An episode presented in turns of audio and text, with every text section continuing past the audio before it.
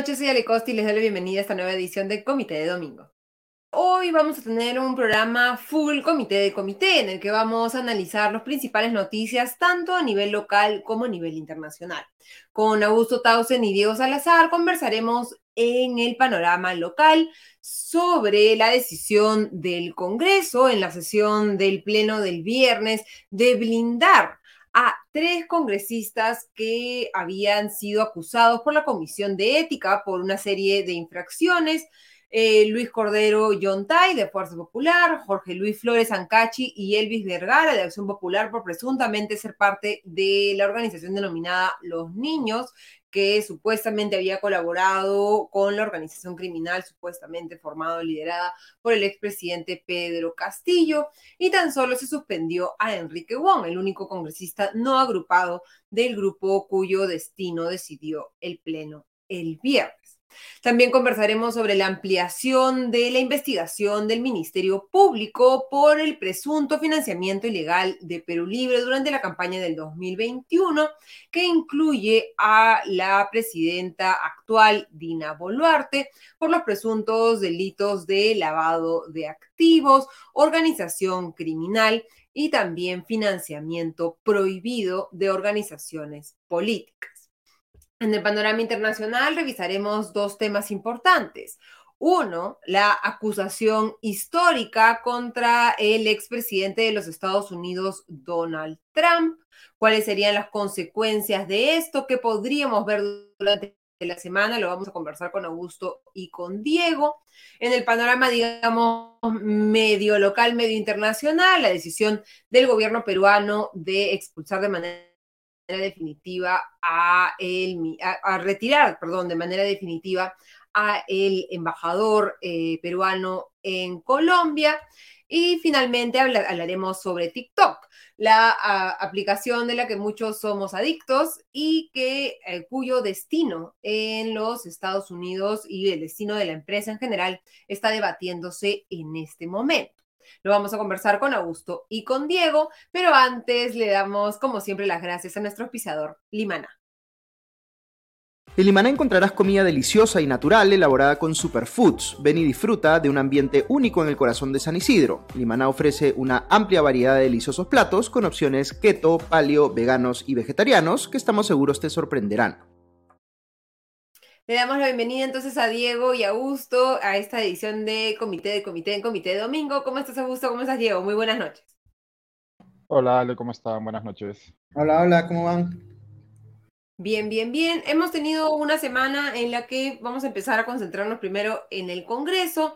Estas acusaciones o informes acusatorios por parte de la Comisión de Ética llevaban en algunos, lados, en algunos casos meses encarpetados. Al final se vieron en esta larga sesión del viernes en el Pleno del Congreso que terminó tarde en la noche, pero al final el resultado fue que mayoritariamente los congresistas decidieron no hacerle caso a las, creo, fundamentadas acusaciones de la Comisión de Ética y blindar a los congresistas Luis Cordero de Fuerza Popular, a Jorge Luis Flores y a Elvis Vergara de Acción Popular, y tan solo suspender a Enrique Wong por 120 días, el único congresista, como decíamos, que no está agrupado. ¿Cómo analizamos un poco esta decisión, Augusto? ¿Crees que este proceso en el que al final los que deciden sobre el destino de los congresistas son los propios congresistas es el mejor eh, esquema, digamos, para asegurar que lo que se cumple el objetivo que, que busca la Comisión de Ética, que es que los congresistas precisamente se comporten de una manera ética?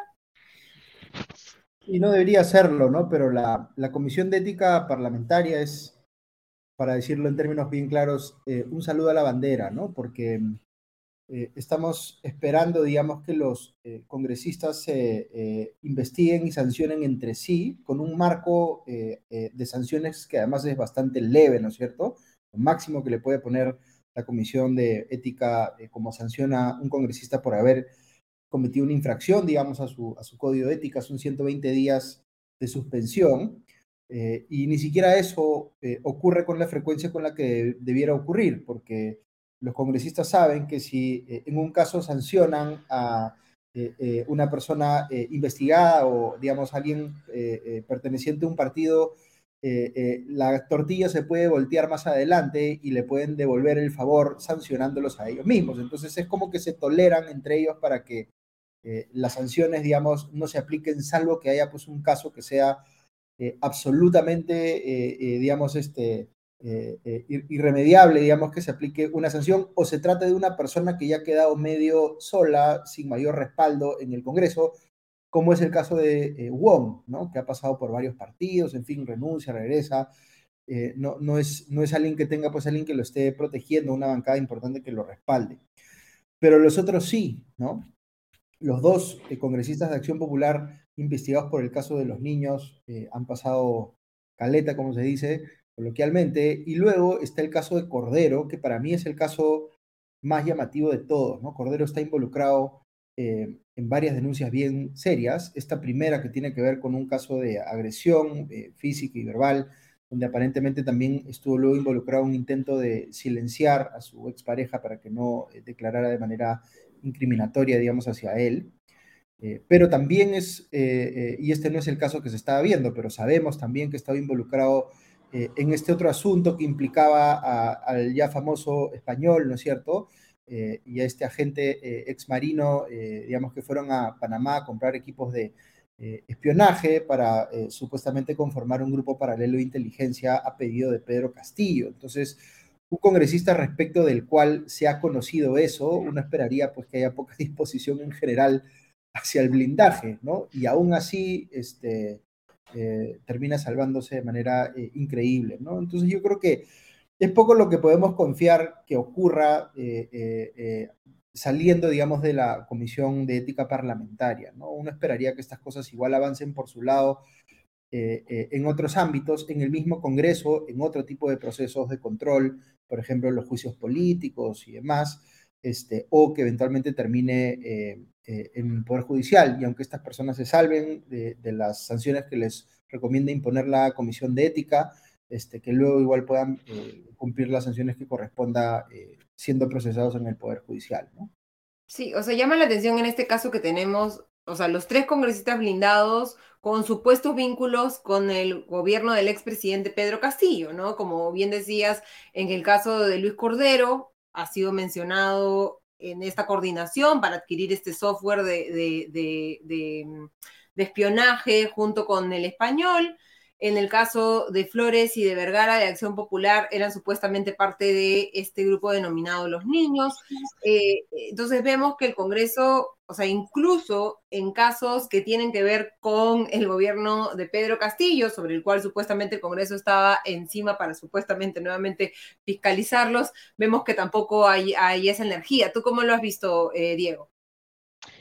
Sí, yo creo que no, más que energía, la Comisión de Ética históricamente, y cuando digo históricamente me estoy refiriendo pues a los últimos, no sé, 10, 15 eh, años, era un, un instrumento para castigar hacia, al enemigo político, ¿no? Quien, quien eh, gobernaba en la Comisión de Ética o quien manejaba la Comisión de Ética la utilizaba para dirigir sus acusaciones a determinado enemigo político y cuando cambiaba el liderazgo de esa comisión podía cambiar esa, porque hasta ahora teníamos, hasta ese momento, hasta hace unos años, hasta yo diría, pues como muchas otras cosas, esto empieza a cambiar en el año 2016 con la mayoría de Fuerza Popular y ese enfrentamiento abierto con eh, el gobierno de PPK, pero hasta entonces, digamos, había pugnas de poder claras en el, en el legislativo, ¿no? Los había bancadas, distintas bancadas que pugnaban, que a la vez que pugnaban por el poder se asociaban para eh, eh, dirimir sus cuitas. Eso ya no existe, eso ha cambiado por completo y ahora, como conversábamos la semana pasada, si bien, por supuesto, todavía existen bancadas y todavía existen intereses distintos, lo que hay sobre todo es un espíritu de cuerpo para garantizar la supervivencia de todos. ¿no? El otorongo no come otorongo. llevado a la enésima potencia, ¿no? Porque claro, ya no, es, ya no se trata solo de que el otorongo no come otorongo para ese para e, e, ese pleitito mínimo o para esa ganancita mínima, sino para sobrevivir de aquí al 2026, ¿no? Para garantizar la subsistencia del Congreso como todo, ¿no? Entonces, en ese sentido, la Comisión de Ética ya no es más que un instrumento más eh, dentro de ese esquema de supervivencia del Congreso. Y a los congresistas, o sea, literalmente, Luego, por supuesto, tienen sus,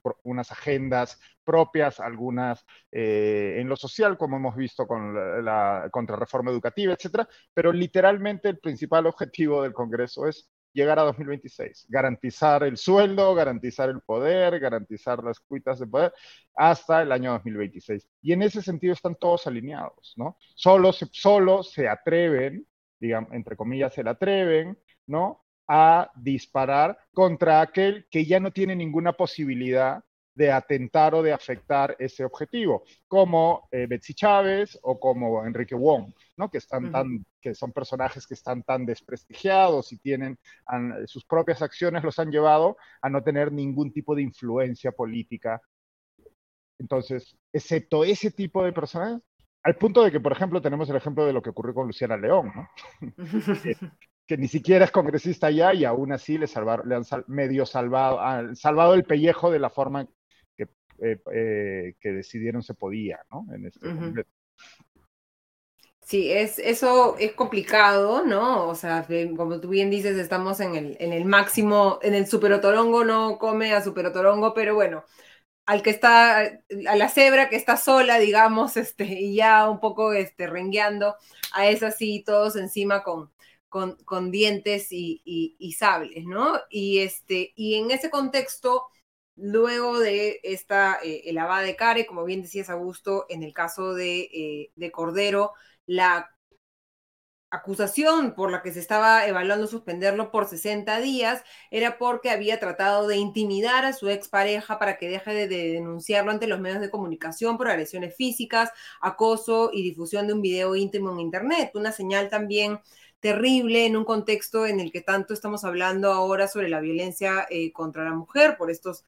terribles, eh, el terrible caso de Catherine Gómez, ¿no? Que falleció luego de que su pareja Sergio Tarache, que sigue libre, eh, le rociara gasolina y la quemara viva y siento que no hay desde el Congreso tampoco ninguna intención de demostrar, y parece que tampoco desde el gobierno ninguna intención de demostrar que, que hay alguna preocupación sobre este tema, ¿no? Nos lo traía una de las personas que está siguiendo la transmisión, ¿no? Podrían comentar los actos de violencia contra mujeres y niñas esta semana, la violencia está terrible y el Estado no hace nada, ¿dónde está la primera presidenta mujer del Perú?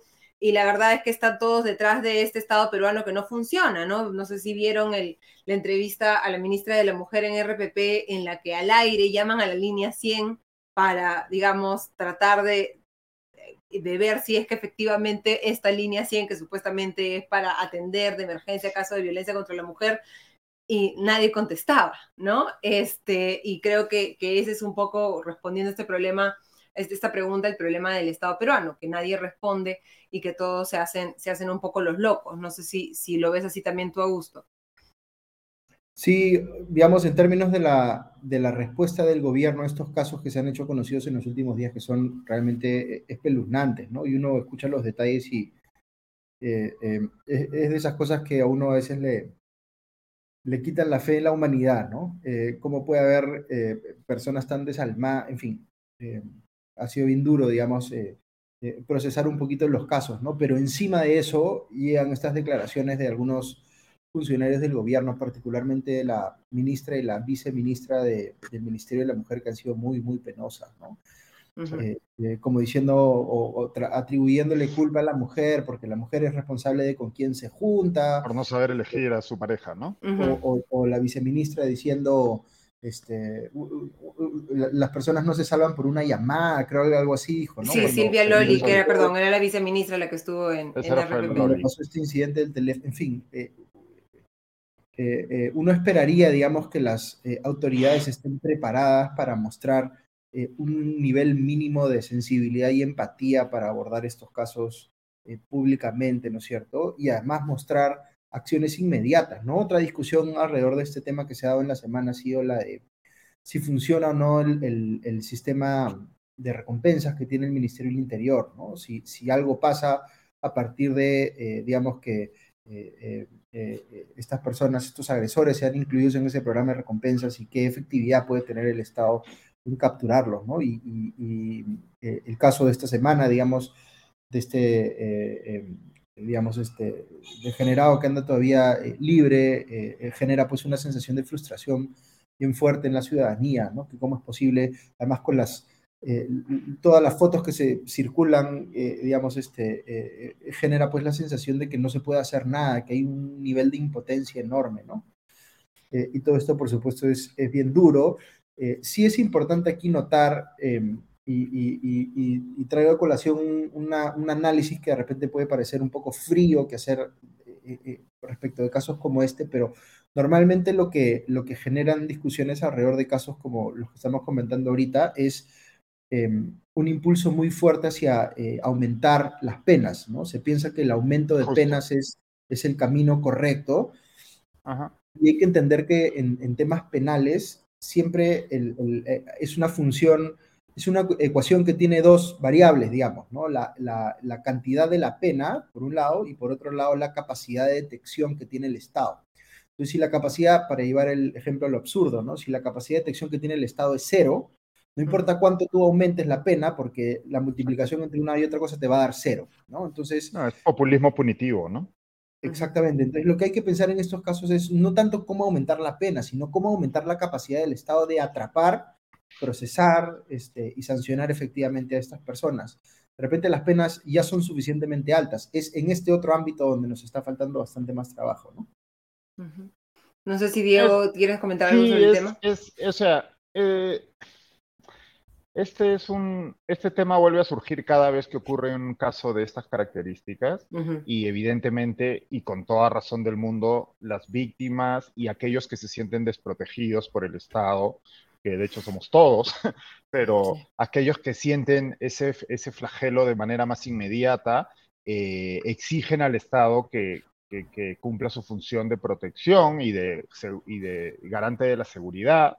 Y por supuesto muchas personas y piensan que eso pasa por, como decía Augusto, aumentar las penas, ¿no? Y hay una y los políticos normalmente suelen subirse con mucha alegría e irresponsabilidad a ese tren populista. La pena de muerte, ¿no? pena de muerte, castración química, eh, eh, etcétera, etcétera, ¿no? Y esto me recordaba a la conversación que tuvimos el miércoles con Aldo Facho respecto a cómo estábamos hablando de la manera en que los gobiernos locales hacen valer o no valer las leyes eh, en, sus, en, su jurisdicción, ¿no? Y, él nos decía que, claro, la principal característica de eh, de, esta, de esta forma de, llevar del cumplimiento o de hacer cumplir las leyes y, las normas y la normativa es básicamente la inacción por parte del gobierno local, porque no tienen capacidad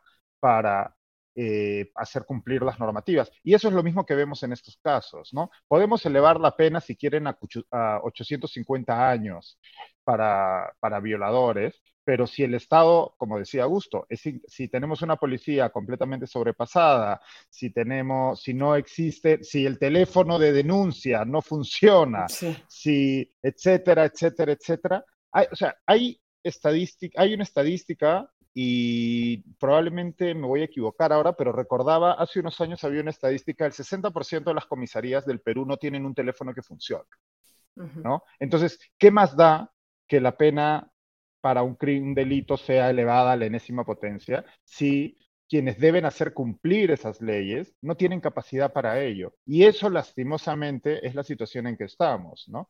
Pasa que pues los políticos obviamente prefieren subirse a ese tren populista y eh, y en cierta medida a veces eso les, eh, les garantiza réditos electorales, ¿no? Pero yo, pero bueno, ya creo que ni siquiera eso, ¿no?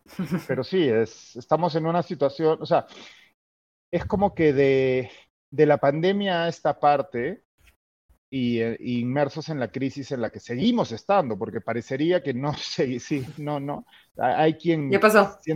que sí, que hay que esta calma chicha en la que nos encontramos sería como haber superado la crisis, pero eso no es cierto. Pero es como que de la pandemia esta parte eh, hemos ido arrancando una por una todas las capas del el andamiaje, para traer a cuento al presidente Toledo, eh, que nos hacía pensar que teníamos un Estado funcional y no tenemos un Estado funcional, tenemos un Estado extremadamente precario y lo vemos en las diversas esferas de, la vida en sociedad y, pues, estos casos emblemáticos como el que hemos vivido eh, en estas semanas es, una muestra más de ello. Sí, ahí, perdóname, yo, sumaría que em, los políticos tienen, deberían asumir un rol ahí pedagógico de, enseñanza y demás, pero uno ve también ejemplos como el de, me parece que es el alcalde de Trujillo, ¿no? Que lo entrevista una periodista y, le contesta algo así como, este, eh, ¿a, qué hora revisamos tus piernas? Una cosa así, ¿no? Entonces, y, así uno ve, digamos, a las autoridades políticas caer en, ese nivel, digamos, eh, de expresiones, e, es, este realmente eh, desconsolador, ¿no? Sí, y desconsolador son también las cifras, ¿no? Lo veíamos enero y febrero, 4.015 casos de violencia sexual, el 68,8% de niñas o adolescentes, 33 eh, feminicidios y 43 tentativas de feminicidio según el programa Aurora del Ministerio de la Mujer, ¿no? Y muchos todavía consideran que esto no es un problema a resolver, ¿no? Que es como, como que, bueno, no, está bien, ¿no? Así, así, así es la vida, ¿no? Y creo que falta ese, ese sentido de, urgencia que lo tenemos aquellos que hablamos del tema, pero no se ve esa reacción de parte del Estado y como bien dicen ustedes, no sabemos tanto, inclusive si hubiera voluntad política para tratar de resolver este tema, si habría la capacidad detrás para efectivamente poder ejecutar algo que cambie esa situación, ¿no? siquiera en el, en el mediano plazo, ¿no? Así es.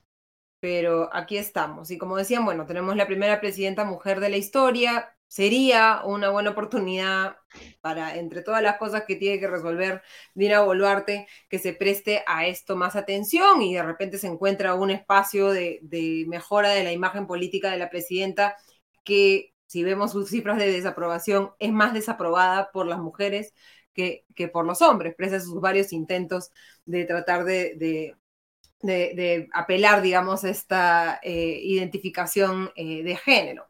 Y hablando de Dina Boluarte, en el próximo pleno se va a ver su censura, ¿no? No es una censura relacionada con temas recientes, sino más bien, y es una acusación bastante grave, el manejo de las protestas y los muertos, que como dices, Diego, parece que ya fueran este periódico de, de ayer, ¿no? Todas las proyecciones que tenemos hasta el momento y los cálculos muestran que es poco probable que se censure a, Dina, Boluarte, ¿no? Y que más bien esta va a ser una, una nueva muestra, digamos, de, la poca capacidad del Congreso, siquiera para tener alguna especie de, posición política en, en, este caso en el que claramente, y como ya lo hemos conversado en varias de las sesiones de comité de domingo eh, han habido abusos por parte de la policía, abusos por parte de las Fuerzas Armadas. ¿Tú cómo ves, Augusto, que esto se vaya a dar? ¿Es un, ¿Podría ser una oportunidad para que Dina Boluarte reconozca de alguna manera algo de la responsabilidad política por las muertes de, o, va a dejar pasar esta, esta oportunidad? No, no, no va a pasar nada, eh, lo más probable, ¿no? O sea, ya hemos hablado largo de, de, los temas de fondo que eh, justifican, digamos, esa moción de vacancia, pero eh, lo que resulta curioso es que esto pudieron haberlo cerrado la semana pasada, ¿no? Haber puesto eh, en la agenda la moción y el miércoles y el jueves se votaba y probablemente no alcanzaba los 52 votos necesarios para ser admitida a trámite, 52, 56, creo que 52, si mal no recuerdo.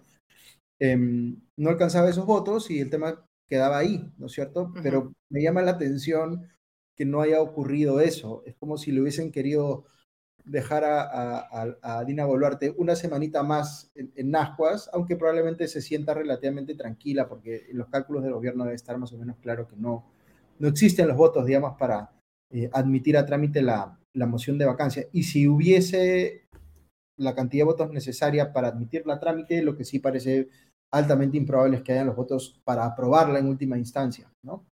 Recuerda que esto es similar a lo que pasó con Castillo antes, que es que eh, más o menos a los tres, cuatro meses del gobierno, presentan una moción de vacancia que tenía todas las probabilidades, digamos, de, rechazarse, y efectivamente fue rechazada, y después reintentan más adelante con una segunda y una tercera, ¿no? Y a Castillo finalmente eh, la tercera fue la vencida, ¿no? No, no necesariamente por lo que iba eh, a pasar en, si seguía el curso. por la sobrereacción de Pedro Castillo para supuestamente tratar de protegerse de, de ese supuesto desenlace, ¿no?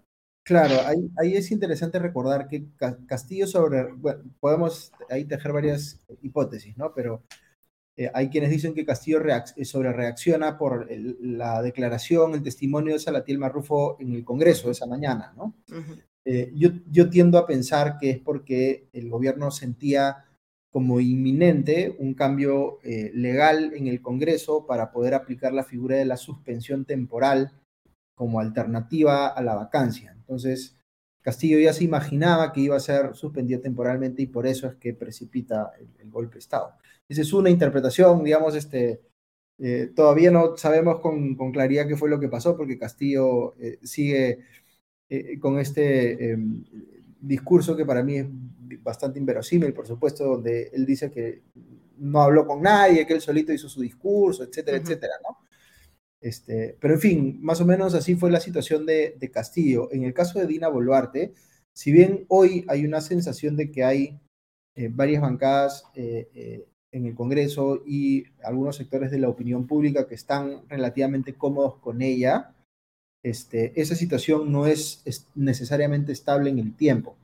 Y pueden ir pasando cosas que hagan que la gente prefiera eh, eh, o empiece a ver con mejores ojos la posibilidad de que Dina Boluarte sea reemplazada por el presidente del Congreso, sea el actual o alguno que vayan a elegir en el futuro. Entonces, la, sensación de, calma que pueda tener hoy eh, el gobierno respecto a esta moción de vacancia este, es razonable porque no, no hay los votos, pero eso no significa que no pueda ocurrir una segunda o una tercera moción de vacancia y que la situación se vuelva un poco más complicada para ella. ¿no? Y especialmente si avanzan estas investigaciones del Ministerio Público, que recordemos no son nuevas, ¿no? Son investigaciones que se iniciaron en el 2021 respecto al financiamiento de Perú Libre, debido a que se había encontrado eh, indicios de que estaban habían recibido dinero de la organización criminal denominada Los Dinámicos del Centro, que cobraban ilegalmente para entregar eh, eh, brevetes. Y ella como secretaria de Economía de Lima Metropolitana del partido se entendía que había, digamos, participado en esto, incluso había habido, hay una cuenta mancomunada a su nombre en la que se recibían aportes para eh, pagar la fianza de, Vladimir Cerrón y una serie de observaciones que la Fiscalía iba investigando por los delitos de lavado de activos y los presuntos, presuntos delitos de lavado de activos y organización criminal. Y ahora, luego de las declaraciones de Henry Chimabukuro y las facturas presentadas que muestran efectivamente que se cubrieron gastos de campaña de Dina Boluarte, un viaje a Arequipa durante el debate eh, presidencial entre Pedro Castillo y Keiko Fujimori, se ha agregado el presunto delito de financiamiento prohibido de partidos porque las facturas están al nombre de la empresa de Shimabukuro y como sabemos nuestra ley de organizaciones políticas impide que una empresa, una persona jurídica financie a un partido. Está prohibida. Las personas podemos aportar efectivamente a los partidos, pero las empresas no lo pueden hacer. Y al parecer esa regla se habría incumplido y por lo tanto se está ampliando la investigación a Dina, a Pedro Castillo y a Shimaukuro. ¿Crees tú, Augusto, hasta el momento con cómo se están dando las reacciones a estas denuncias por parte de Henry Shimabukuro, que hay que recordar era del entorno de Pedro Castillo, esto podría ser un flanco para que alguna de esas fuerzas políticas que ahora está sosteniendo a Dina Boluarte más bien eh, se tire para atrás y, la deje caer? Sí, un par, de, un par de cosas legales que mencionara eh, aquí. ¿ya? por favor, que no soy abogada, hay que recordar. no, que son interesantes para el análisis, ¿no? Uno es que todo eso está pasando en un contexto en el cual ya se admite por un cambio de interpretación, ¿no es cierto?, fiscal, que un presidente eh, en funciones puede ser investigado. Hasta hace no mucho eso no existía. O sea, la, regla este, asumida, digamos, porque no era explícito el tema, eh, en todo caso, había margen de interpretación en la Constitución, era que no se podía, no solamente no se podía acusar, sino tampoco se investigaban los presidentes y si ahora DINA está siendo investigada es porque ese eh, criterio se cambió precisamente para el caso de Castillo. Eh, y sobre, sobre la investigación por lavado de activos, em, me imagino que quienes nos escuchan eh, deben haber visto que son varios los políticos que han sido en, distintos momentos involucrados en investigaciones por lavado de activos. Pero lo importante tener en cuenta aquí, para entender cuándo sí puede haber y cuándo no puede haber eh, lavado de activos, es que uno tiene que pensar que la acción de lavar dinero es el resultado de que se ha cometido un delito anterior, que ese delito anterior ha generado dinero cochino, sucio, este, corrupto, no sé, y que ese dinero se tiene que volver a meter a la economía de una manera que lo limpie, ¿no es cierto? Y ahí entra el lavado. Entonces, cuando, cuando se habla de lavado de activos, en algunos casos que hay involucrado a políticos, se habla vinculado a, por ejemplo, las constructoras brasileñas, ¿no? Entonces, por ejemplo, eh, Odebrecht eh, tenía su caja de dinero sucio porque la utilizaba para este, coimas y demás, y de ahí sacó plata para financiar a los partidos. Entonces lo que se está diciendo es los partidos eran, entre comillas, cómplices, ¿no? De Odebrecht, lavándole el dinero a Odebrecht. Pero para que eso, digamos, eh, para que se pueda demostrar que efectivamente hay complicidad o algún nivel de autoría ahí, se tendría que demostrar que el partido político o el político sabía que el dinero que estaba recibiendo como financiamiento de campaña tenía una, eh, eh, provenía, digamos, de alguna actividad ilícita. Y ahí es donde hay un problema probatorio, digamos, en este tipo de casos, ¿ya? Eh, pero el caso de, Dina Boluarte y de Vladimir Cerrón y Perú Libre es diferente. ¿Por qué es diferente? Porque la eh, imputación es que durante la gestión al mando del gobierno regional de, Junín, eh, digamos, Perú Libre, controlando ese gobierno regional de Junín, eh, tuvo un esquema de actividades ilícitas, como por ejemplo el cobro de colmas por la entrega de brevetes o cosas por el estilo, y que luego podría haber sido el caso que dinero salido de ese esquema ilícito se utilizó para financiar la propia campaña del partido. Entonces, ¿por qué es diferente? Porque lo que está, lo que aparentemente está pasando en ese caso es la misma organización estaría implicada en generar dinero ilícito y luego en moverlo hacia la campaña. Entonces, eh, todo esto, por supuesto, se tiene que probar, ¿no? Pero, pero, pero por lo que uno va conociendo, podría haber un caso que eh, eventualmente demuestre que el dinero que entró a la campaña fue dinero que el mismo Perú Libre había conseguido de manera ilícita en otra actividad. Este, eh, y eso podría, por supuesto, complicar a Dena Boluarte porque ella ha tenido roles partidarios que tienen que ver incluso con el manejo de dinero, ¿no? Era tesorera y demás, ¿no? Eso ahora ella lo, no lo quiere reconocer y dice que no conocía a Shimabukuro y demás, pero ciertamente es un frente bastante complicado para ella, ¿no? Sí, y Punto Final está agregando al tema, ha, lanzado un, reportaje sobre los aportes no declarados de la campaña de la hoy presidenta de la República, ¿no? La historia no conocida, dicen, del privadito de Dina Boluarte. Sí, veo que está viendo justo y son, es el caso de una serie, unos locales que no fueron declarados cuyo aporte no fue declarado en la campaña. Sí, a mí me parece que el caso más claro, digamos que hay dos casos aquí, ¿no? Por un lado es el de lavado, ¿no? Que como bien explicaba Augusto, pues lavado implica que hay dinero de origen ilícito y que las personas que realizan la acción de lavarlo conocen que ese, que ese dinero es ilícito, ¿no? Y pero por el otro lado sí hay porque estas elecciones, esto sí hay que, como bien explicaba Sale hace un momento, para estas elecciones ya había cierta legislación relacionada con aportes de campaña. Es una, es, la diferencia es importante respecto a las elecciones anteriores, a las 2016, donde la legislación era distinta.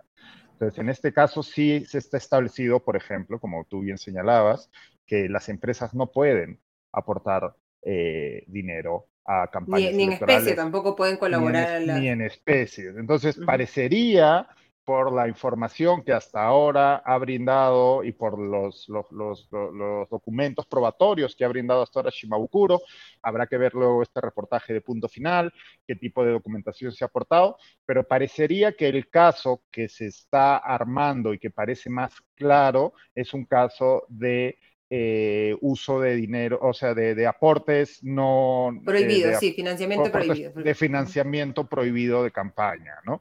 Y también hay que recordar otra cosa, porque claro, yo conversando con algunas personas, claro, eh, quienes defienden, entre comillas, ¿no? O no quieren que estos, este, estos casos avancen contra la presidenta Boluarte, dicen, bueno, pero eso ocurrió antes, ¿no? Y, pero si revisamos la... antes de que fuera presidenta, ¿no?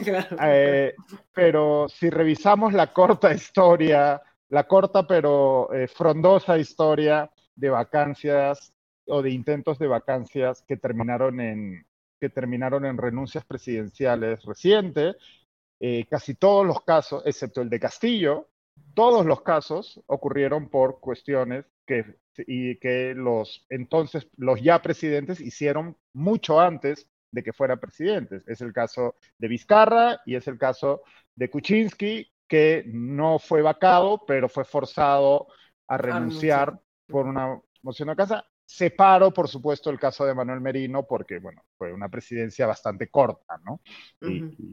y, ni siquiera hubo un intento de vacancia, se tuvo que renunciar únicamente forzado por, lo que, por la calle, ¿no? Pero de los de los cuatro presidentes que tuvieron que renunciar o fueron, bueno, de los tres que tuvieron que renunciar o fueron vacados, pues dos fueron por asuntos que ocurrieron mucho antes de sus presidencias. ¿no? Entonces, el caso sobre Dina Boluarte no sería tan novedoso en ese sentido. ¿no? Claro, pero vamos a ver si tiene alguna consecuencia, ¿no? Como bien tú hmm. decías, hay una fuerte porción, digamos, de las fuerzas políticas que prefieren mirar para el costado. También calculo porque ninguna organización política puede dormir tranquila pensando que ha hecho exactamente todo correcto durante la campaña, ¿no?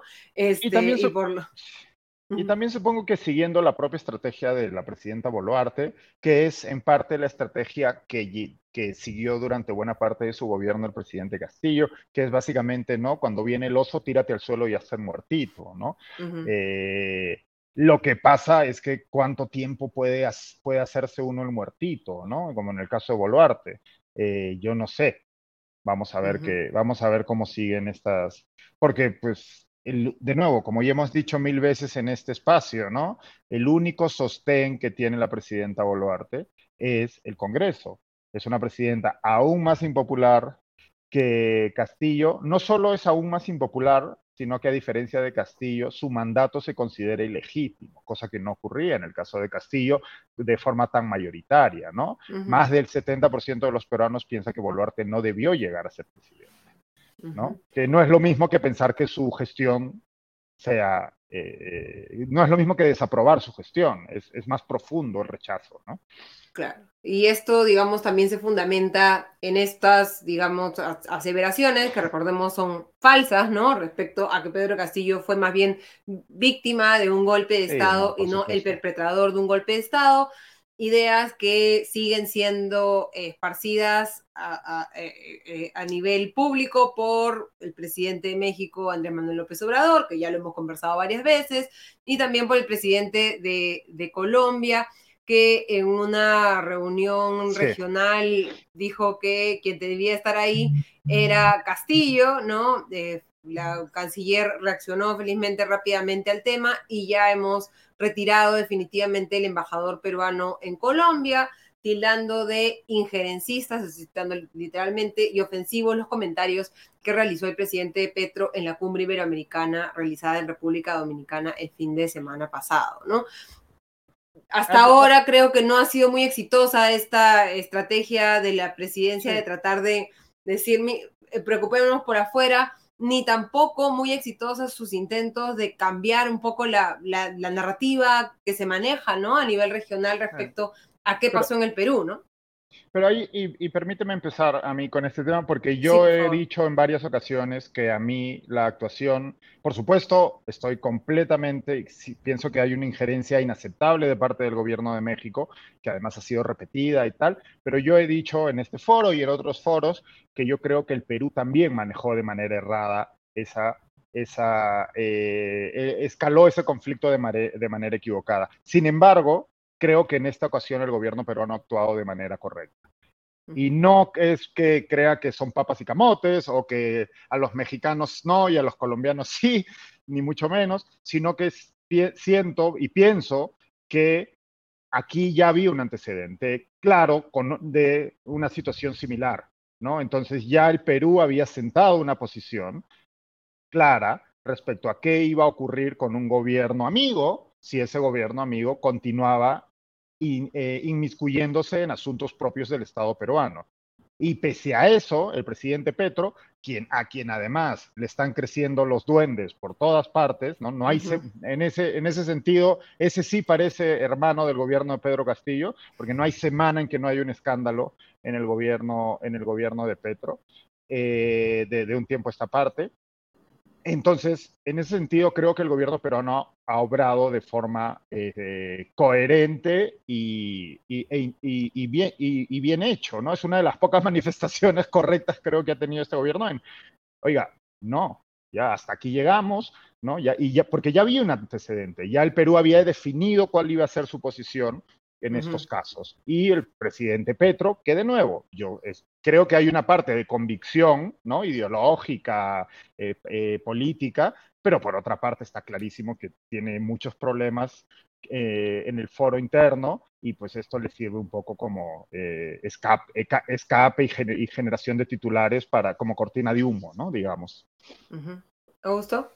Sí, no, yo, yo ya venía diciendo, digamos, que el, el, gobierno estaba entrando en una situación donde no le quedaba más remedio que tener una respuesta contundente. Em, ahora, en este último caso, también ocurre esta declaración en una cumbre internacional donde eh, un presidente le está diciendo a otro gobierno, básicamente, tú no eres legítimo en su cara, en la cumbre, donde está representado debidamente por quien debe representarlo, ¿no? Entonces, eh, es, es, bastante más grave, digamos, que simplemente alguien que hace un comentario en una conferencia de prensa, ¿no? Es, eh, digamos, las implicancias diplomáticas están, son bastante evidentes, ¿no? Esto es, bien penoso, ¿no? Porque como hemos conversado también varias veces, em, no, hay, no hay justificación alguna para que un presidente eh, asuma una posición tan eh, negacionista de un golpe de Estado que ha sido incuestionable, digamos, ¿no? O sea, eh, te, puedes este, burlar por lo inefectivo, este, eh, en fin, todo lo que quieras, pero que hubo un intento de golpe de Estado, o sea, un, un presidente no puede decir que, digamos, si alguien eh, anuncia la intervención del Tribunal Constitucional, el Poder Judicial, la Defensoría del Pueblo, etcétera, etcétera, eh, eh, este, eso es un error como para pasar por agua tibia, ¿no? Como ahora veo que también están haciendo algunos políticos en el Perú que están reapareciendo después de haber estado escondidos varios, varios meses, ¿no? Como, si mal no recuerdo, el ex candidato presidencial Johnny Lescano, ¿no? Este, pero, pero ya, ya, ya llega un momento ya que se vuelve la situación como muy absurda, ¿no? Este, seguir insistiendo con un tema que es evidente, digamos, que, que, que, que, tiene, digamos, una motivación ideológica que no está basado, pues, en una eh, justificación válida desde una interpretación razonable de qué cosa es democrático y qué cosa no, ¿no? En fin. Especialmente cuando se tiene desde el lado del discurso, en el caso de Petro, un discurso tan supuestamente democrático a la interna, ¿no? Este, y, al final... Ya no. ya no. Tenemos a la vicepresidenta colombiana llamando, eh, negándose a llamar dictadura a Cuba y señalando que no, que de hecho la dictadura es Colombia. Pues si Colombia fuera una dictadura, el presidente Petro no sería presidente, evidentemente. ¿no? Entonces ya ese, de nuevo, el, gobierno, el, caso colombiano lo podemos analizar en otro momento y creo que será interesante analizarlo con Farid también. Eh, la degradación, la velocidad de la degradación del gobierno de Petro está siendo fascinante. Está ocurriendo a una velocidad aún mayor que la de Castillo, porque también las esperanzas en Petro eran mucho más elevadas. Por, eh, por, bueno, porque era un político de carrera, porque era un político con una, independientemente de que a uno le pareciera mejor o peor Petro, pues no era un improvisado, ¿no? y, y, además eh, ganó una, selección, una segunda vuelta con holgura cuando se pensaba que podía perderla contra este personaje pues tan pintoresco en el mal sentido de la palabra que era, de hecho se me ha olvidado el nombre ahorita, del, candidato de derecha. Que, Pero no, el gobierno de Petro está haciendo agua de una manera eh, terrible, ¿no? Hernández, creo, ¿no? Sí. Pero, el gobierno, pero como, así como pues eh, creo que el gobierno peruano actuó bien en este caso, y como decía Augusto, no, le, no tenía otra opción, pero además de eso yo creo que actuó bien y, y que actuó con justeza. Por otro lado, pues como tú bien decías, Ale, ¿qué está haciendo el gobierno para apuntalar su posición tanto en el plano local como en el plano internacional? ¿no? Hubo una revelación periodística hace unas semanas en donde se pagó 48 mil dólares, me parece, a una agencia de lobby en Estados Unidos, pues por, y por transparencia ante eso, lo mínimo que debería hacer el gobierno peruano es explicar en qué se ha gastado ese dinero y qué es lo que ha hecho esa agencia de lobby o de PR en Estados Me parece que estaba enfocada únicamente en Estados Unidos, pero ¿qué hicieron? ¿Qué es lo que han hecho? Aparte, por supuesto, me imagino de haber conseguido esa entrevista con el New York Times que fue un tiro por la culata, ¿no? Y ahí era interesante el análisis que hacías tú, Augusto, en, en, tu podcast político del Comité de Lectura eh, que se envía todas las mañanas respecto a esa delgada línea en este contrato entre defender la posición o la imagen del Estado peruano y defender la posición o la imagen del gobierno actual, ¿no? Tal cual.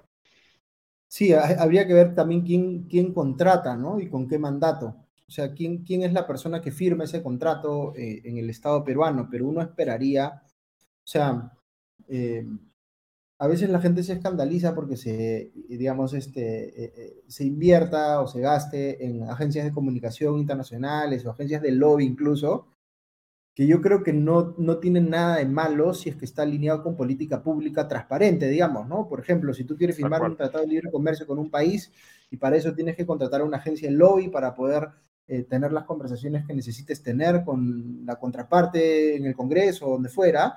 Entonces, si es que eso se hace de manera transparente, yo no veo que, haya ningún problema, ¿no? Pero claro, eh, ese tipo de cosas normalmente no se hacen de manera transparente en el Perú, ¿no? Em, yo por eso decía, eh, había salido información, no me acuerdo qué medio, creo que era en Hildebrand, con los mensajes Ah, ya, me voy acordando. Es, me parece que la Cancillería había emitido una comunicación a los embajadores eh, eh, diciéndoles estos son los mensajes que hay que defender y había una lista de mensajes. Y yo creo que en uno de los podcasts hice un análisis de cada uno de ellos como diciendo, no sé, el 30%, el 40% de esto es completamente razonable ir a defenderlo porque tiene, está alineado con política pública, eh, digamos, este, tiene sustento.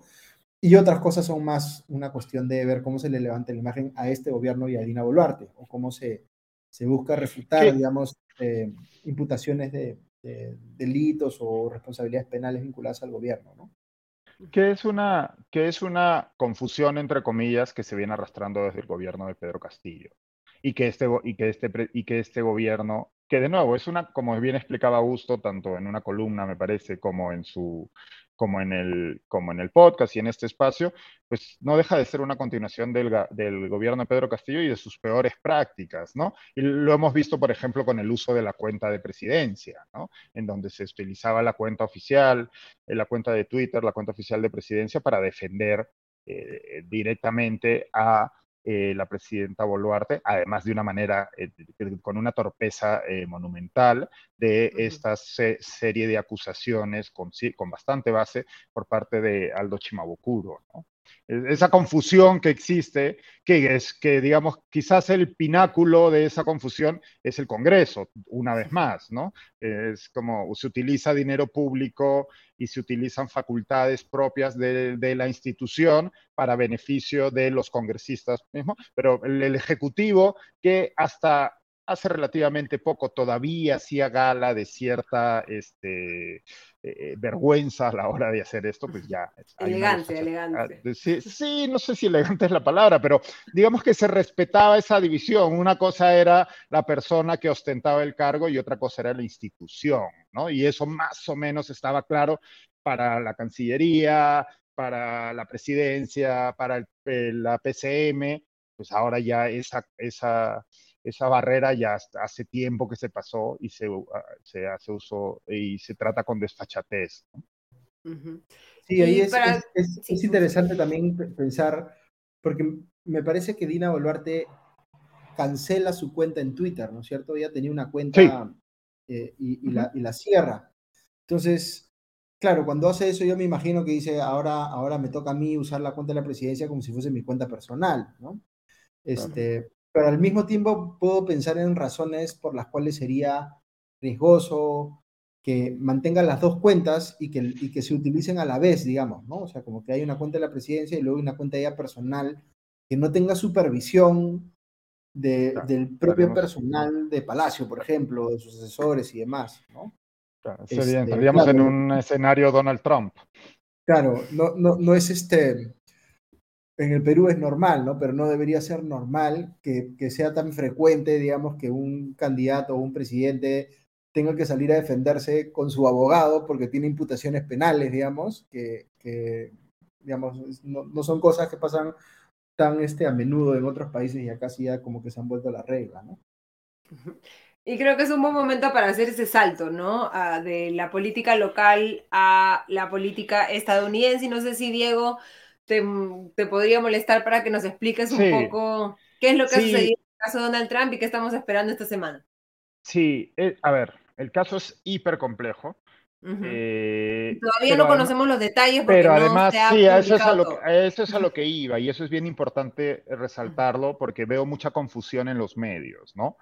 Eh, en Estados Unidos, quien acusa en el estado de Nueva York es un gran jurado en este caso, ¿no? Es un jurado compuesto por una serie de ciudadanos y esos ciudadanos votan para decidir si se va a acusar al, al, sospechoso, a la persona a la que se está investigando. Se necesita la mitad más uno y deben votar no fuera de toda duda, como en el caso de un jurado que tiene que votar por, eh, que tiene que votar eh, al 100%, que tiene que, al 100% de los miembros para... Por unanimidad, digamos. Por unanimidad, eh, para decidir la culpabilidad de una persona. Ahí se tiene que votar fuera de toda duda. Aquí tiene que haber sospecha suficiente de que hay, es, amerita un juicio. ¿no? Entonces, en este caso, no sabemos cuántos han votado de los jurados, pero sí sabemos que ha sido la mitad más uno del gran jurado ha decidido acusar a Donald Trump. ¿Por qué delito? No sabemos. Esto se va a saber con mucha probabilidad el día martes, cuando los abogados de Donald Trump han señalado que el presidente se va a entregar y se le van a leer los cargos. El presidente tiene que, en este caso, tiene que acudir a la sede de la, de, la fiscalía, del, district attorney, tiene, y se le leen los cargos, se le toma el famoso mugshot, ¿no? La foto está como de, de, acusado por la justicia, se le toman las huellas dactilares, no se va a escapar de eso, va a existir esa foto de Donald Trump como indicted, como acusado, eh, por la, con, con, una acusación penal, y, pro, y luego va a ser liberado. Porque el caso es, está relacionado con estos pagos que su entonces abogado personal, su fixer, ¿no? su, su señor Lobo, el, eh, Michael Cohen, que se ha autodeclarado culpable, que él se ha entregado y ha, sido condenado. Y está eh, colaborando con la justicia. Y está colaborando con la justicia. Hizo un pago por, a ver si Augusto me ayuda con la cantidad, ¿cuánto eran? Son 130 mil dólares. 130 mil dólares a una famosa estrella del porno que se llama Stormy Daniels, con las que presuntamente, según ella ha declarado, Donald Trump eh, pues tuvo una affair cuando él ya estaba casado. El affair es de los años 2006, me parece. Entonces, cuando Donald Trump empieza su carrera electoral, su, su carrera política, ya para ser en el, en el año 2014, este señor Cohen, pues la campaña electoral, obviamente, sabiendas de esto, dicen, aquí tenemos una posible bomba, entonces le pagan a Stormy Daniels para, que, para callarla, para que no diga nada al respecto. Esto no es ilegal, el delito no es ese. de lo que se les estaría acusando. De nuevo, estos son especulaciones basadas en la información del juicio previo contra Michael Cohen, en donde él se declaró culpable, y otras informaciones de fuentes eh, periodísticas, sobre todo el New York Times y el Washington Post han hecho un muy buen seguimiento del caso. De lo que se les acusa es de que eh, Cohen pidió un crédito para ese dinero, 130 mil dólares, y luego ese crédito se le fue, eh, ese dinero le fue pagado por la campaña de Donald Trump. Lo que ocurre es que la organización Trump, en teoría, esa es, parece ser de lo que lo acusa la fiscalía, habría falsificado contabilidad de campaña, haciéndolo pasar como gastos eh, legales para poder eh, meter en las finanzas de la campaña ese dinero, ¿no? El propio Cohen ha aceptado esto en su, en, su, en su juicio anterior y además no solo eso, él ha dicho, y lo ha dicho ante, ante el jurado, y lo ha dicho señalando a Trump, que Trump era, sabía todo esto. Sabía todo esto y fue él personalmente quien le indicó que hiciera el pago. Aquí los cargos no sabemos exactamente cuáles son, y leía a un periodista del New York Times que estamos hablando del, podrían ser hasta 2.000 cargos distintos, ¿no? La, la, cantidad de leyes que se podrían haber quebrado aquí es muy grande. Este no es el único caso que se le sigue a Donald Trump, tiene por lo menos abiertas cuatro causas más, me parece. eh, por supuesto. Y muchos analistas claro, en Estados Unidos más bien señalaban que era mejor empezar por otras causas que puedan sonar es que más este, graves y no sí. esta que es fácilmente volteable como, ah, eh, fue un pago a, a, esta mujer y ahí lo dejamos y no es Lo grave, que ocurre ¿no? es que lo que ocurre, por lo que estaba leyendo, sí, eso hay analistas que lo están señalando, pero los especialistas jurídicos señalan lo contrario. Dicen uh -huh. que no, porque parece ser, en base a que ya hay este precedente del el abogado que realizó los pagos, que, pues, tienen, que tienen el caso suficientemente armado. Lo que ocurre, de nuevo, es que esto eh, lo va a definir un jurado. Esto uh -huh. se va a definir en un juicio público, en, bueno, no público, eso dependerá del juez y de lo que pidan las y de lo que pidan las, las partes, le hace la fiscalía y la eh, y, y, y, Trump y su equipo, pero sí lo va a definir un jurado y van a, y tiene que haber una decisión unánime por parte de ese jurado. Eh, este caso ya había sido dejado de lado en una ocasión anterior por, esa, eh, por la Fiscalía de Nueva York, pero fue retomado por este, nuevo, este fiscal al que los republicanos acusan de estar políticamente motivado y demás. ¿no? La, las lecturas son pues tan amplias como la, la, persona que opine, porque para empezar uh -huh. estamos en un territorio desconocido. Nunca se ha acusado penalmente a un expresidente, ni a un presidente ni a un eh, expresidente norteamericano, ¿no? Tan desconocido es que la ley norteamericana no impide a una persona perseguida judicialmente, acusada penalmente, ni condenada de ser candidato o de asumir la presidencia. Eh, Donald Trump podría ganar la presidencia y dirigir el país desde la cárcel, uh -huh. por ejemplo, ¿no? Es, es, es, así de desconocido es el territorio en el, que no, en el que se encuentra el país ahora mismo.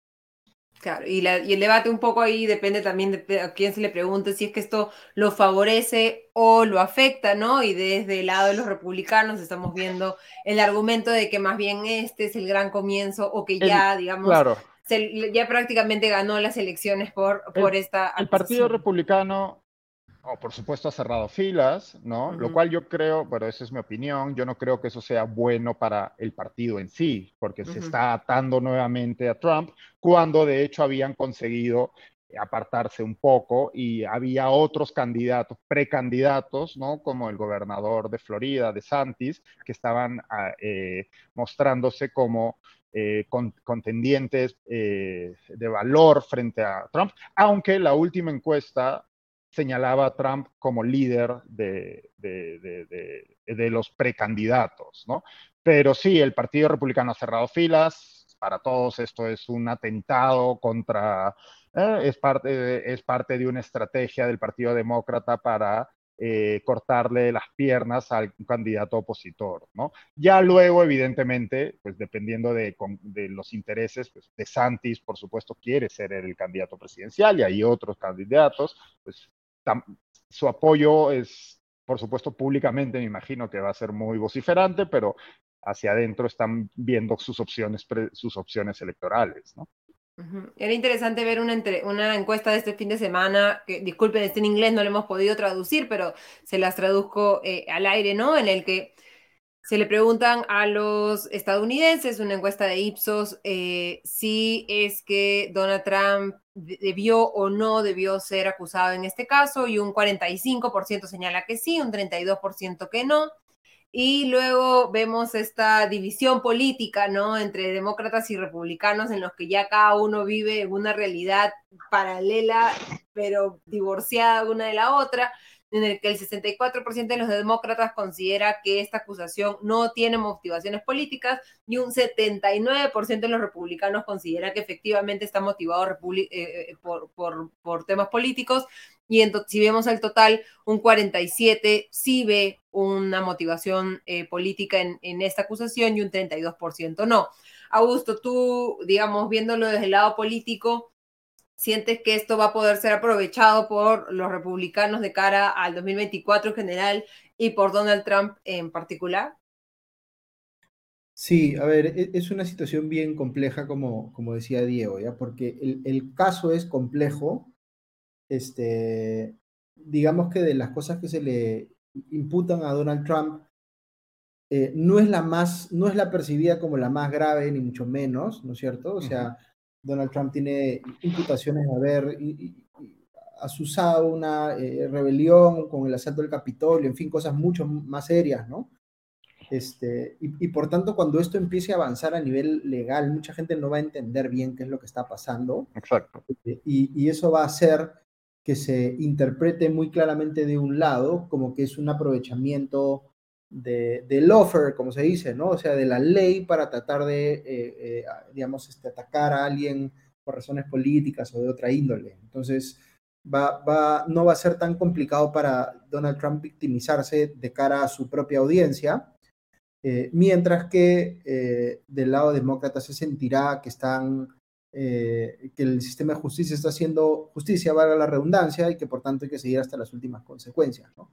Eh, ahí ahí eh, se, genera pues esta discusión sobre si era conveniente o no para la fiscalía empezar con este, con este caso y no, no con otros. Y, eh, eso no tiene una respuesta definitiva, ¿no? Porque hay argumentos fuertes de ambos lados. Lo que dirá la gente con ideas más cercanas al Partido Demócrata es, eh, uno no tendría por qué discriminar en ese sentido. Si había una violación de la ley, no importa cuál haya sido la violación de la ley, tiene que haber una sanción, la sanción que corresponda, ¿no? Y del otro lado dirán, este, esto puede tener implicancias políticas fuertes y demás. Y por supuesto, eh, activa, digamos, a em, eh, las cosas absolutamente delirantes que uno escucha decir, por ejemplo, en los analistas políticos eh, cercanos al Partido Republicano, ¿no? Por ejemplo, eh, eh, Tucker Carlson que decía algo así como, este no es el mejor momento de, entregar su, tu, este, se me ha ido el, yo la verdad que no sé mucho de armas, ¿no? Pero... Rifle, AR-15, AR-15. No es el momento correcto para entregar tu, tu, metralleta porque la, de repente la, puedes, la vas a poder necesitar, ¿no? Entonces, claro, uno si quisiera entender a qué se estaba refiriendo, pues la implicancia de lo que está diciendo es que va, si meten a la cárcel a, Donald Trump, bueno, van a tener que salir a, agarrar a, balazos, digamos, a, los representantes del gobierno porque en su opinión habrán cometido una injusticia o lo que fuera, ¿no?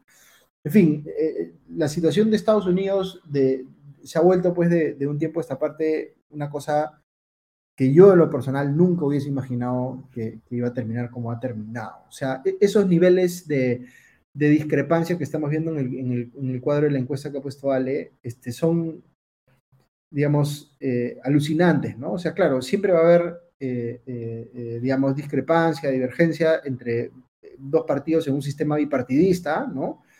Pero esos niveles de discrepancia, donde, donde digamos, este, en un partido, casi el íntegro del partido este, considere lo opuesto a casi el íntero del otro partido. O sea, es una democracia no puede funcionar cuando uno ve este tipo de cosas, ¿no? Y nunca me hubiese imaginado yo que Estados Unidos, que es la eh, primera democracia, dirían algunos, este, llegar pues a estos niveles de disfuncionalidad, ¿no? Ahí hay un dato bien interesante, volviendo a esa encuesta que muestra Ale, y me llamaba la atención que era, ¿no? 79%, ¿no? Personas piensan que los cargos son políticamente motivados.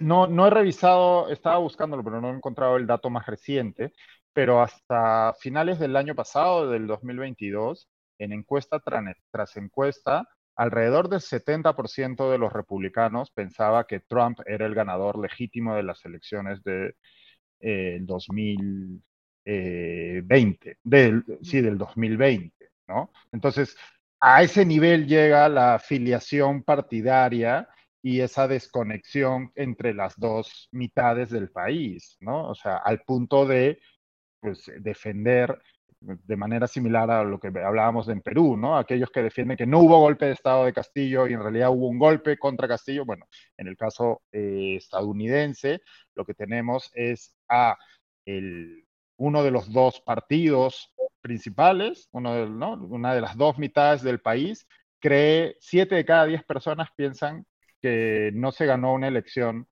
que el otro partido no ganó la elección de manera legítima, ¿no? Y eso te habla, bueno, podemos calificarlo de mil formas, pero sobre todo te habla de esa afiliación partidaria y de cómo, pues, viven en realidades distintas ambas mitades del país. Sí, yo, yo añadiría eso Em, la política siempre ha tenido un elemento como bien conspirativo, ¿no? Eh, em, pero, pero, pero ese elemento se está saliendo de control. Totalmente.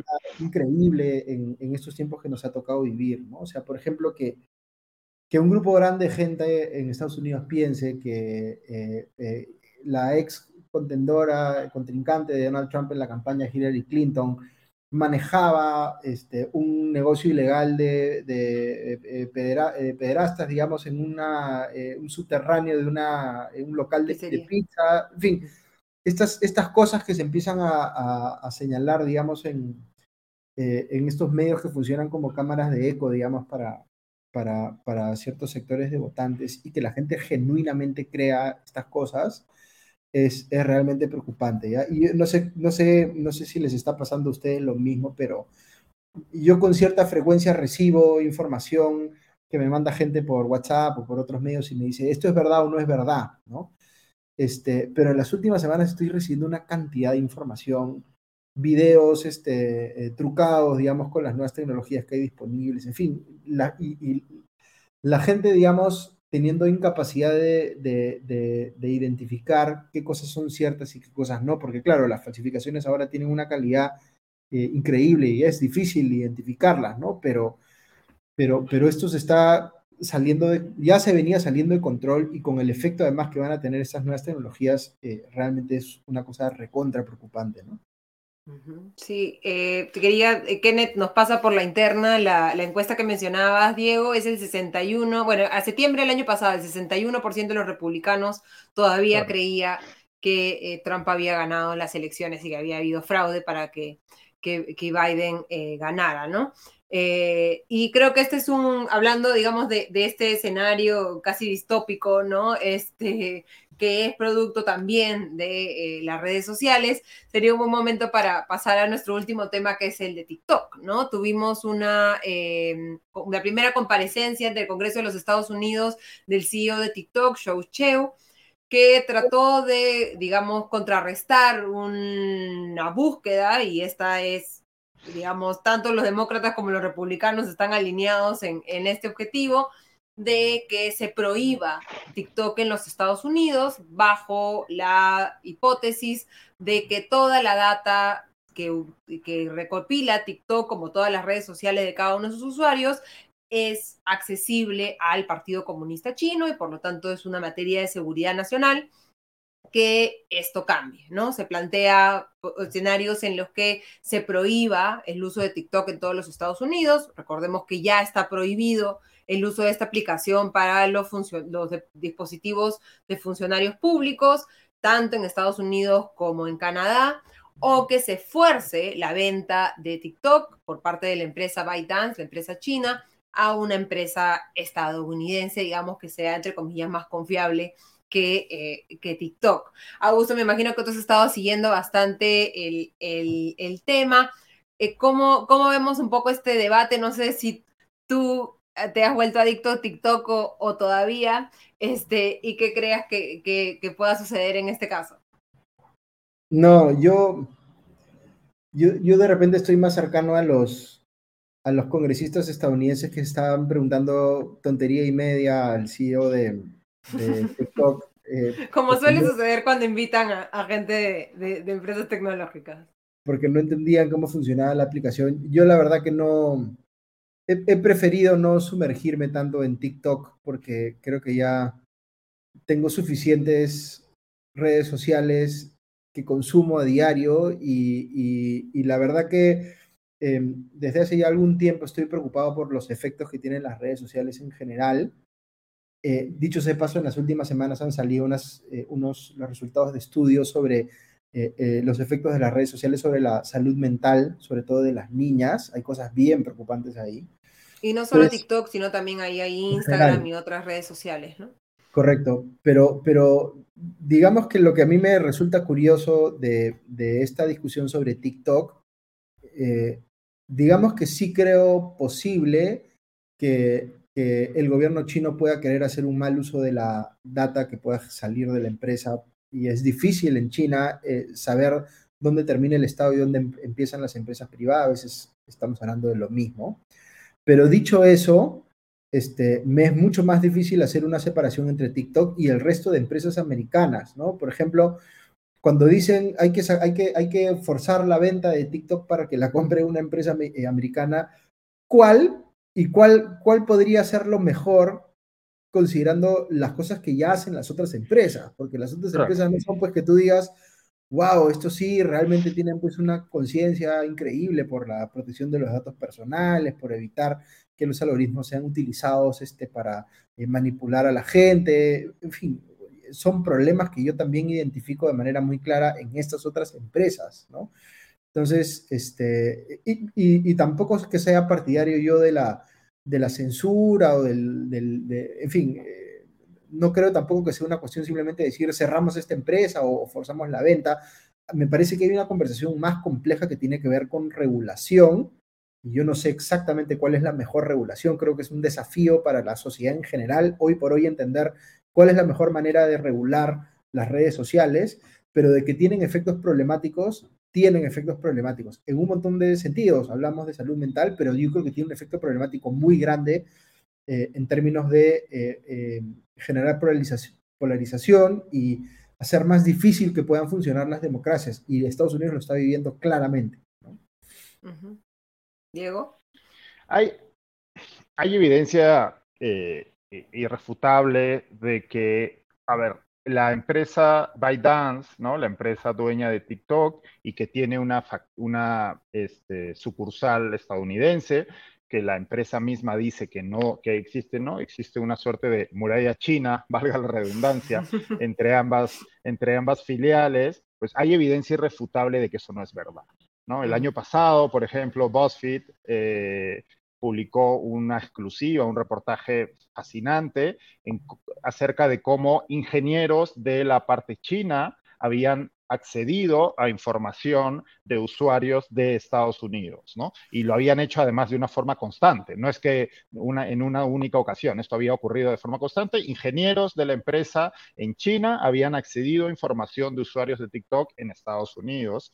De la misma manera, eh, me parece que fue Forbes reportó que TikTok había utilizado eh, los algoritmos, la data de, proveniente de la aplicación para espiar a eh, periodistas críticos de la, compañía y que habían estado investigando a, la compañía. Esto, como bien dice Augusto, esto por supuesto no es exclusivo de TikTok. Esto ocurre de otras maneras o de maneras similares en las empresas de en las empresas eh, de social media norteamericanas. La diferencia clave aquí está en la separación que existe entre Estado y empresas en eh, Estados Unidos y la que no existe en China. En China las empresas dependen del Estado en muchos casos directamente y están obligadas por ley a acceder a los requerimientos del Estado si el Estado así los...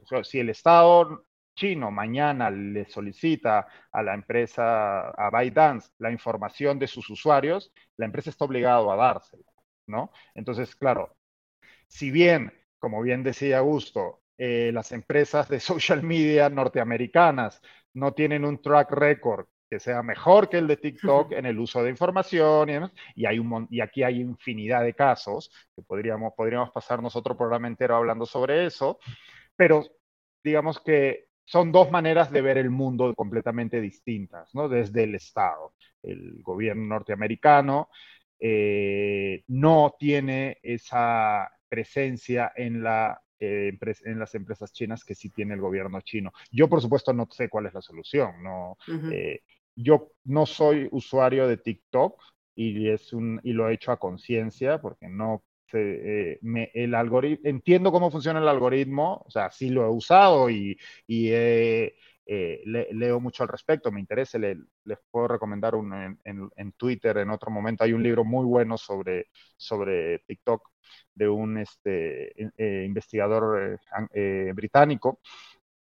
Pero no, no, es, soy demasiado débil, no quiero ver capturada mi atención. Ya tengo problemas de atención debido a todas las otras redes sociales y a la web. No quiero caer en, TikTok, pero lo que sí me preocupa, por otro lado, que, todo, que Internet se está TikTok ¿no? Todo se parece ahora a TikTok, porque eh, la manera en que ha descubierto, en que TikTok ha revolucionado esta forma de captar la atención de los usuarios, ha hecho que tanto YouTube como Instagram, como Twitter, con menos, este, con menos éxito, obviamente, debido como en todo lo que hace ahora. Como en todo lo que hacen de un tiempo a esta parte, gracias al señor Elon Musk. Eh, pero todo se está TikTokificando, ¿no? Y pareciera que cada vez quedan menos resquicios de ese Internet previo a la existencia de TikTok. Eh, pero bueno, esa es otra discusión. Yo sí, yo creo que evidentemente el camino pasa por la, la regulación. Cualquier, todas las industrias, eh, la, industria de medios, están reguladas de alguna manera. Lo que ocurre es que, claro, la explosión de las redes sociales, y esta es una cifra que yo siempre traigo, ¿no?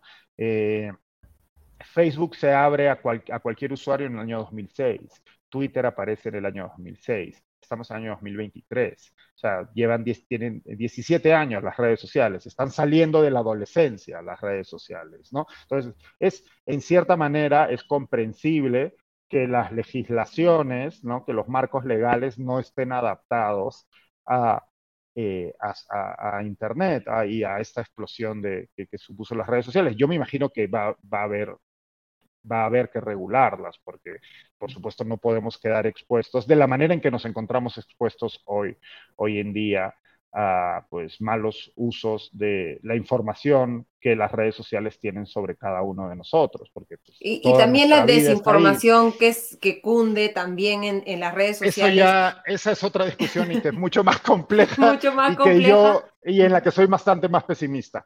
Sí, ¿no? Eh, eh, lo, lo, lo, curioso que ha sucedido esta semana, y lo comentaba Augusto respecto a los avances tecnológicos, el principal avance que hemos tenido es este avance eh, vertiginoso, ¿no? De la inteligencia artificial.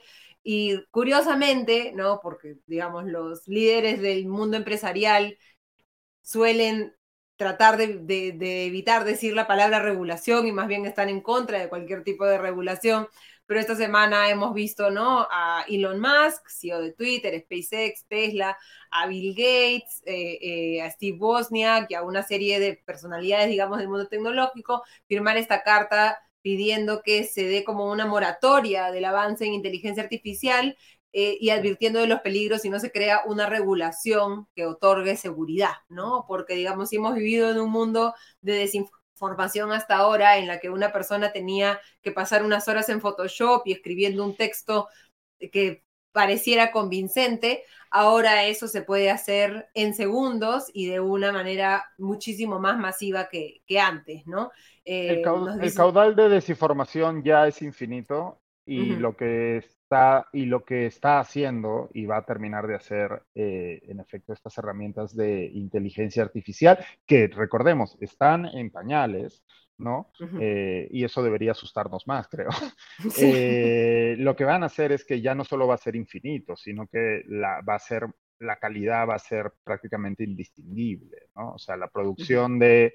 Eh, estaba hablando con un amigo profesor universitario en Estados Unidos, en una muy prestigiosa universidad en Estados Unidos, y me decía que va a tener que cambiar por completo la manera de enseñar su curso en el próximo semestre ya no va a, ya no va a poder pedir ensayos a sus alumnos. Van a, va, a tener que hacer ejercicios en clase, porque de otra manera no van a tener cómo controlar que pues, los alumnos hagan, eh, hagan fraude, ¿no? Directamente. Eh, me dice, voy a cambiar por completo la manera de hacer. Y es una conversación que estamos teniendo al interior de mi facultad, con mis como profesores, con el chair, etcétera. Vamos a tener que cambiar esto porque no, no, no, no va a ser, o sea, aunque queramos, no es posible ya que lo que te entregue un alumno, un ensayo escrito, saber si es de su autoría o ha sido hecho por eh, ChatGTP o alguna de las otras herramientas de inteligencia artificial. Sí, ¿no? y nosotros como periodistas también somos uno de los, de los segmentos este, eh, más vulnerables, ¿no? Esto que estamos haciendo, ¿no? Juntarnos los tres y conversar sobre, sobre varios temas, por el momento no lo va a poder hacer este chat, chat GPT 4, pero no sabemos si un chat GPT 8 este, o, 6 o, 5, esperemos que no, este, pueda, pueda generar este nivel de, discusión y de realidad, ¿no? Yo estaba viendo, ¿cómo se llama? Se me ha ido el nombre ahorita de la herramienta que, pero que, que, hace imágenes, no, no es ChatGTP, es la, tiene otro nombre, Meet algo.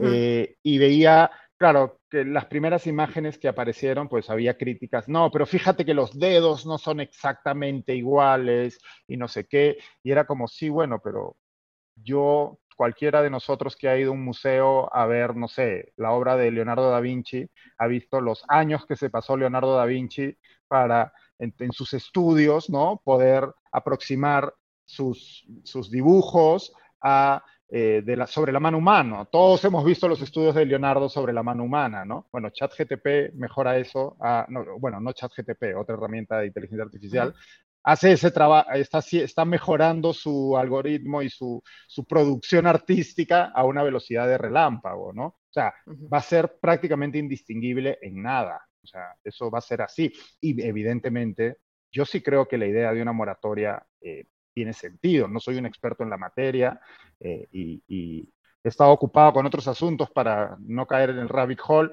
pero eh, creo que sí algo vamos a tener que hacer porque la avalancha informativa va a ser brutal. Si ya las redes sociales nos han de alguna manera sobrepasado, esto va a ser bastante y vamos a ver qué ocurre. Sí, Mid Journey es la, herramienta de generación de imágenes que, que nos dio al, Papa Francisco con una, una casaca este, de plumas este, y, mucha gente pensó que ah, era efectivamente una imagen real y el creador de la imagen dio una entrevista a un medio de comunicación señalando que él mismo estaba asustado respecto a los resultados de esa imagen que él mismo había creado y que él era... las imágenes este, o las eh, imágenes de Trump apresado, ¿no? Que también circularon. Sí, y, que él más bien era un promotor de la, de la regulación precisamente porque nadie debería poder hacer eso que él mismo había hecho, ¿no? Augusto, no sé si quieres comentar algo para ir cerrando. Yo creo que es bien, es bien difícil eh, pensar que una moratoria va a ser efectiva, ¿no?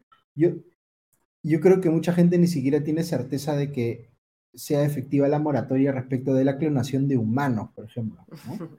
podría, algo que no podría decir que está más grave, digamos, podría estar ocurriendo en algunos países en el mundo y simplemente no, hay, cómo, evitarlo, ¿no? Em, yo estuve, yo no sé nada de, de inteligencia artificial a nivel técnico, digamos, pero estuve hace algunos años en una eh, discusión entre eh, expertos en, programación de computadoras, digamos, em, eh, científicos de computación y, gente vinculada a regulación, discutiendo sobre el tema de los deepfakes en política, por la posibilidad de sacar un video donde, así como ha pasado ahora con las imágenes de Trump, ¿no? Este, imagínense un video de eh, Trump o cualquier otro político dando un discurso y la gente no puede distinguir si es él realmente diciendo lo que está diciendo o es fake, ¿no? Entonces, lo que, lo que a mí me llamó mucho la atención la, esa vez, y yo estoy hablando de hace dos o tres años, y en dos o tres años ha pasado un montón, ¿no es cierto? Sí. Pero en ese momento lo que, lo que decían, había un científico de, Stanford, que era un tipo recontra respetado, que decía que la, la, la, la velocidad y lo, y lo barato que era utilizar este tipo de software que crea estos deepfakes, lo que hacían era que si hoy, digamos, hay una persona que crea un deepfake y lo lanza en las redes, en el tiempo que las redes o las empresas dueñas de esas redes lo pueden identificar y bajar, digamos que se demore media hora. media hora lo identifican y lo bajan. Ya, en esa media hora, con, por, lo, por lo poco costoso y lo rápido que funcionan estos softwares, se pueden crear 50 deepfakes más. Entonces, lo que te está diciendo es que la, velocidad para, para crear es tal que nunca vas a tener la capacidad efectiva de bajar esa información de las redes. Siempre, o sea, por más que hagas todo el esfuerzo que quieras, siempre va a haber más gente creando más información falsa este, eh, que gente eh, retirándola, ¿no? Y eso es ciertamente, pues, recontra peligroso, ¿no? Ese es, ese es el mundo en el que nos ha tocado vivir, lamentablemente, ¿no? y para el que tenemos que prepararnos pronto, ¿no? Porque ya, ya estamos en, en él, ¿no? Nos decía, alguien nos está siguiendo, ¿no? Una máquina no tiene inteligencia y no puede tener producción artística, son cualidades humanas. Y ah. sí, efectivamente esa es la idea que hemos tenido hasta el momento, pero si tú creas una herramienta que lo que hace es analizar toda la información, todas las imágenes, toda la producción artística que los humanos hemos hecho y tenemos en Internet y establecer qué es lo más probable que se haga, que es lo que hace la inteligencia artificial, tenemos este escenario en el que un chat GPT-4 puede crear un texto o aquí lo que, Claro, aquí lo que le podemos decir a Coral, que lo, que señala en efecto es algo bien extendido, pero aquí depende de qué es lo que uno considera inteligencia, ¿no? Y esto es una discusión filosófica que viene, no ha surgido ahora, que viene de, de mucho tiempo atrás y sobre lo que, la que hay mucho, mucho escrito, ¿no? No, no, no, no está bien, creo, eh, tirar por, eh, por la borda una discusión de estas características. Y sí, sí, o sea, estas imágenes son imágenes que no existían, están siendo creadas, por supuesto, en base de algo, pero uno podría argumentar también que la producción artística humana también está creada en base a eh, producción previa, ¿no? Por ejemplo, esta semana, y para, eh, para hacer hincapié en este punto, antes de terminar, caí sí en un rabbit hole sobre la canción Flowers de, de Miley Cyrus, que me encanta, por cierto, es una gran canción, pero no sabía que la canción es una respuesta a una canción anterior de Bruno Mars y no solo es una respuesta en, verso, no, o sea, no solo es una respuesta en algunas líneas concretas, sino que utiliza la métrica y la melodía de la canción de Bruno Mars, de alguna manera la comprime para acelerarla y eh, hay un diálogo entre las dos canciones, al punto de que hay una discusión ahora mismo en el mundo musicólogo sobre si Bruno Mars es o no coautor de, esa, de Flowers, ¿no? Pero además usa, eh, y quienes escucharán la canción se habrán dado cuenta, usa parte de la producción de, Gloria, de I Will Survive, de Gloria Gaynor, que también es inspiración de la canción de Bruno Mars, ¿no? Entonces, claro, ¿es, Flowers es un plagio? No, no es un plagio, pero utiliza fragmentos de estas otras canciones, ¿no? Tanto de la melodía como lo de la letra y demás. Entonces, la producción humana, por supuesto, también está basada en otra en producción previa, ¿no? Entonces, tirar por la borda la idea de que la inteligencia artificial no es inteligencia porque no produce de la nada o porque no, eh, pues en realidad es más, bastante más complejo que eso. Y sí, como bien señalabas tú, Ale, lo que hace ahorita mismo la inteligencia artificial es prever en base a la información que ha, que ha consumido, que es pues información, muchísima más información de la que puede consumir un ser humano, ¿no? Pero claro, va a llegar un momento en el que mientras más información, mm, esa predicción va a ser pues más independiente, ¿no? Es interesante en los comentarios, tenemos una conversación sobre inteligencia artificial y política. Si la inteligencia artificial se basa en probabilidades y predictividad de tendencias, es imposible que la inteligencia artificial reemplace a un gobierno en Perú, porque acá todo es impredecible. Aunque, como decía Susi Díaz, hay algunas tendencias reales, ¿no? Respecto a quienes elegimos como presidente. Tenemos desinteligencia no artificial. la, inteligencia, la inteligencia artificial, curiosamente, eh, hay, quienes piensan que va a, de alguna manera, hacer que resurjan discursos más eh, colectivistas o de economía centralmente planificada, ¿no? Porque, claro, el, fallo insalvable de los sistemas comunistas, por ejemplo, socialistas, eh, con economía centralmente planificada, es que nadie puede tener información suficiente para tomar todas las decisiones que se necesita tomar en una economía en función de cantidad, precio y demás, ¿no? Entonces, lo que hay gente que, por ejemplo, eh, Yuval Harari dice, ¿no? Si, si, si la inteligencia artificial permite eso, lo que va a hacer es, va a envalentonar a los eh, eh, aspirantes a dictadores que quieran controlar la economía a ese nivel, ¿no? En fin, sí tiene, hay, un, hay una, una cantidad de implicancias que tienen que ver con temas eh, políticos, económicos. Este, de repente hay unas cosas un poco anteriores a considerar en, unas, en unos países. Hay gente que sugiere que la política se transforme en un eh, sistema eh, que le llaman de sorting, ¿no? donde uno ya no elige a sus políticos, sino que se vuelve aleatorio. Es como una lotería y este, veamos a ver quién, quién nos toca simplemente al azar, ¿no? Y hay gente que piensa que eso sería mejor que elegir a los políticos, así que de repente por ahí, por ahí también se empiezan a ensayar cosas. Bueno, que tenemos a alguien que nos dice que mejor que nos gobierne una inteligencia artificial, ¿no? Que quienes nos han gobernado hasta ahora. La verdad que es difícil argumentar contra eso, pero bueno. Exactamente. en este, en este escenario. Eh, quería, creo que con esto vamos a cerrar el programa de hoy. Les agradezco, Diego y Augusto, por habernos acompañado esta noche en Comité Domingo. Les deseo la mejor semana posible. Nos reencontramos el próximo domingo. Chao, chao, nos vemos. Cuídense, que empiecen bien la semana. Hasta luego. Muchísimas gracias a ustedes y muchísimas gracias a cada uno de nosotros, de ustedes, por habernos acompañado en este comité de domingo, por sus comentarios eh, y por sus aportes al programa. Eh, les agradezco por darnos un like a este video y también suscribirse al canal del comité de lectura y evaluar si quieren también suscribirse a los podcasts que producimos semanalmente eh, de Podcast de Noticias con Augusto todas las mañanas, el podcast económico mío en las tardes y tres veces de la semana el podcast de Farid Cajat. Les agradezco nuevamente y les deseo la mejor semana posible. Hasta la próxima.